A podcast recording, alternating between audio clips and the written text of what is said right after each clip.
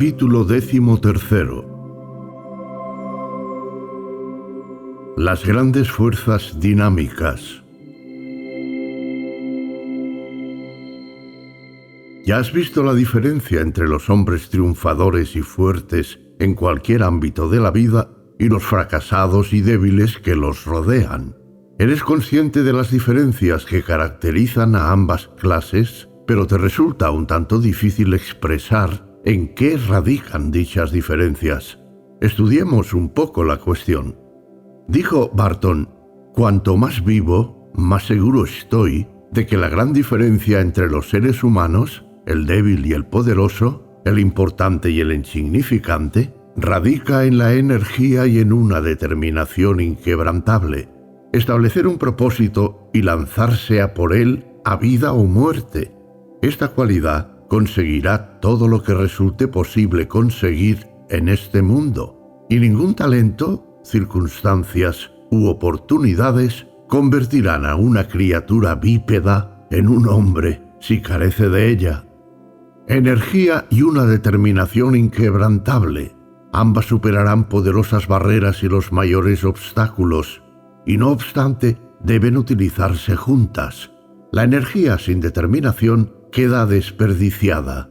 Muchos seres humanos tienen energía, tanta que les rebosa, y sin embargo carecen de concentración, adolecen de la fuerza concentrada que les permitiría conducir su energía hacia el lugar adecuado. La energía no es algo tan escaso como muchos imaginan.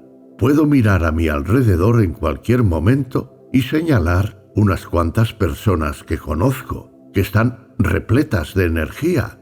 A muchas de ellas parece sobrarles, y que no obstante, por alguna razón, no parecen poder progresar.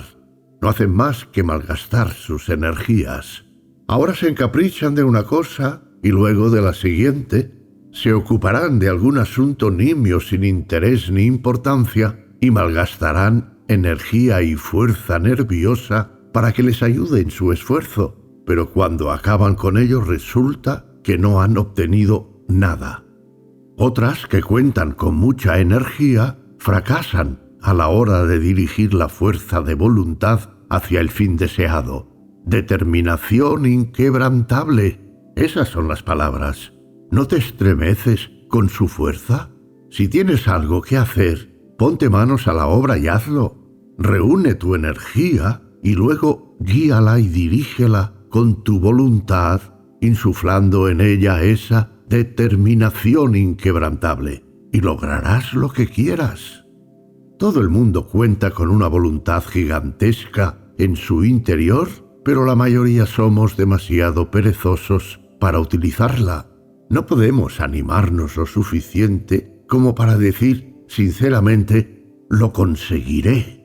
Si pudiéramos armarnos de valor hasta ese punto y luego sujetarlo para que no se nos escurriese, seríamos capaces de echar mano de ese maravilloso poder, la voluntad humana. El hombre no tiene sino una ligera idea acerca del poder de la voluntad, pero quienes han estudiado las enseñanzas ocultas saben que la voluntad es una de las grandes fuerzas dinámicas del universo y que si se aprovecha y dirige de manera adecuada, es capaz de lograr cosas casi milagrosas. Energía y determinación inquebrantable no son palabras magníficas. Grábatelas en la memoria, impresiónalas en la cera de tu mente como si fuesen un cuño, de manera que se conviertan en una inspiración constante para ti en tus momentos de necesidad. Si pudieras conseguir que esas palabras vibrasen en tu ser, serías un gigante entre pigmeos. Repítelas una y otra vez y verás cómo te encuentras lleno de nueva vida. Verás cómo circula tu sangre cómo hormiguean tus nervios. Convierte esas palabras en parte de ti mismo y luego regresa renovado a la batalla de la vida, reanimado y reforzado. Ponlas en práctica. Energía y determinación inquebrantable.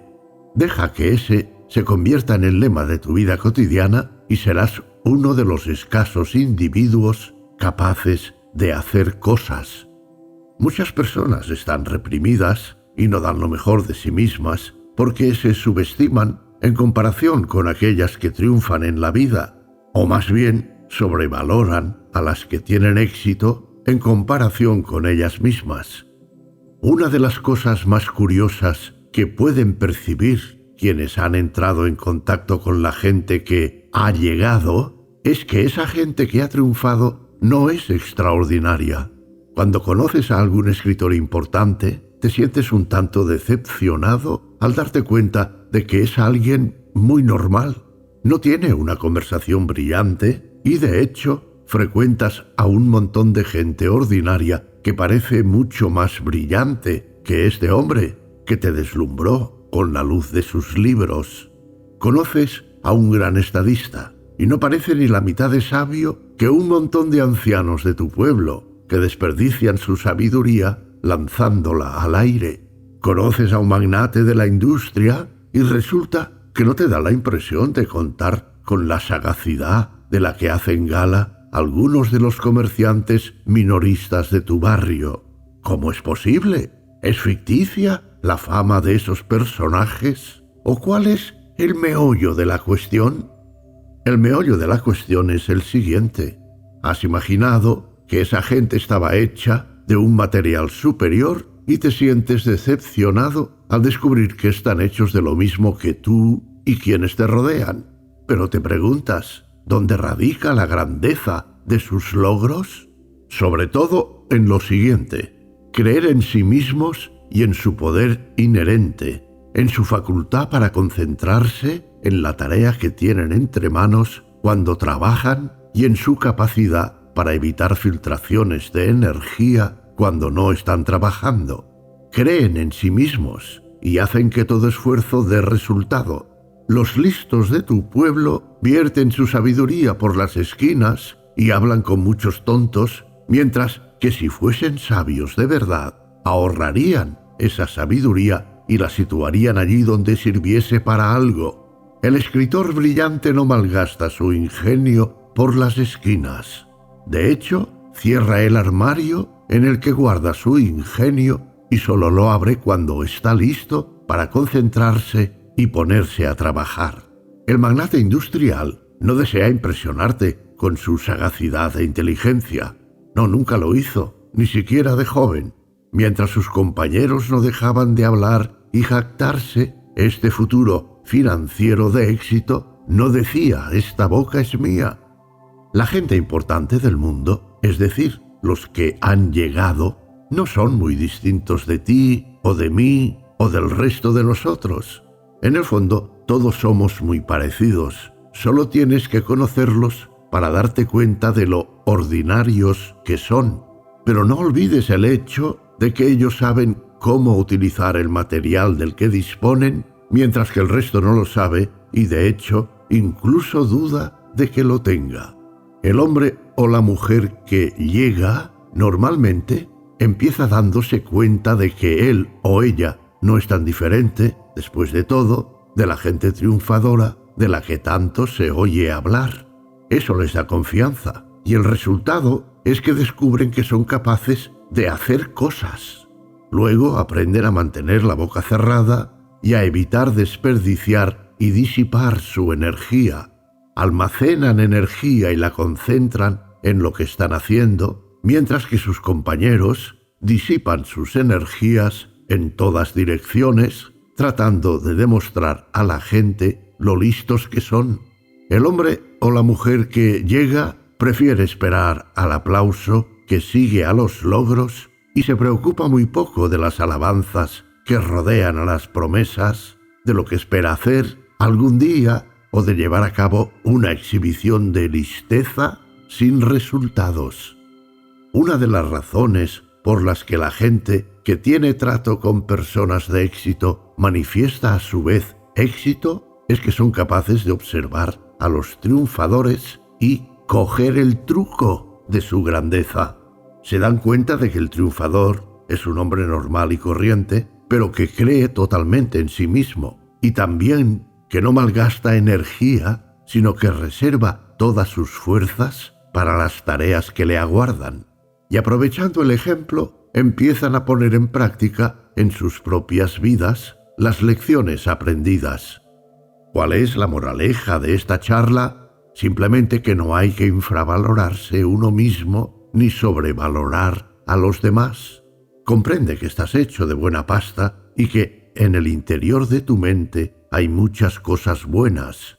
Luego ponte a trabajar y desarrollalas y extrae algo bueno de esa buena pasta.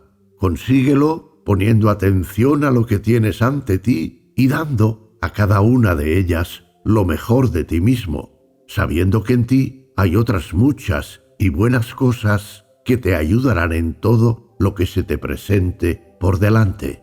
Dedica lo mejor de ti mismo a la empresa que te ocupe y no hagas trampas en la tarea presente por mor de otra que pudiera aparecer en lontananza.